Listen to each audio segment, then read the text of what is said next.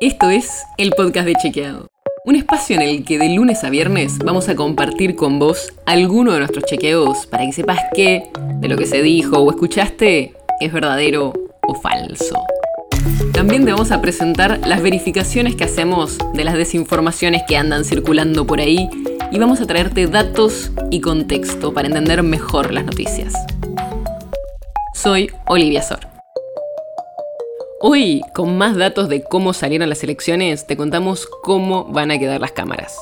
Y esto es importante para los próximos dos años porque cambia bastante si el gobierno tiene mayoría en ambas cámaras o no.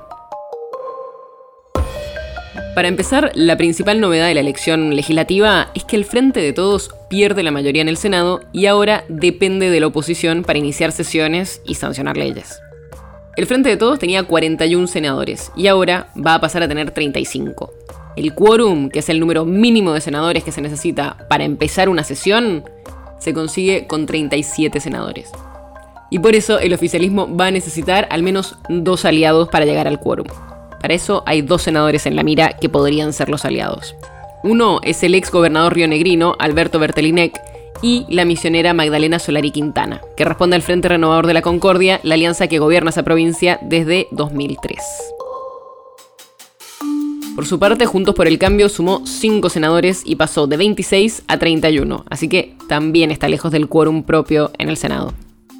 En diputados, el bloque del Frente de Todos, que tenía 120 diputados, pasó a tener 118.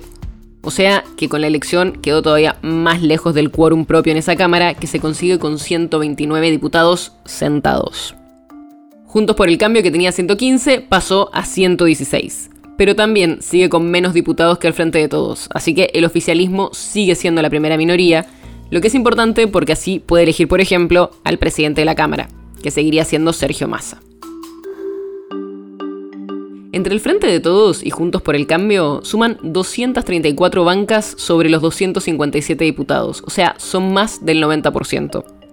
Además, hay cuatro diputados que representan al Frente de Izquierda y otros cuatro que representan a los llamados libertarios, como Milei o Espert. Después hay varios partidos provinciales, como los tres diputados que tiene el peronismo cordobés de Schiaretti o los dos socialistas de Santa Fe. Y también varios monobloques, como el que formaría Florencio Randazzo, el ex ministro de Transporte que al final logró entrar al Congreso. El podcast de Chequeado es un podcast original de Chequeado, producido en colaboración con Posta. Si tienes una idea, algún tema del que te gustaría que hablemos en un próximo episodio, escribinos a podcast.chequeado.com. Y si te gustó este episodio, seguinos en Spotify o en tu app de podcast favorita y recomendanos a tus amigos.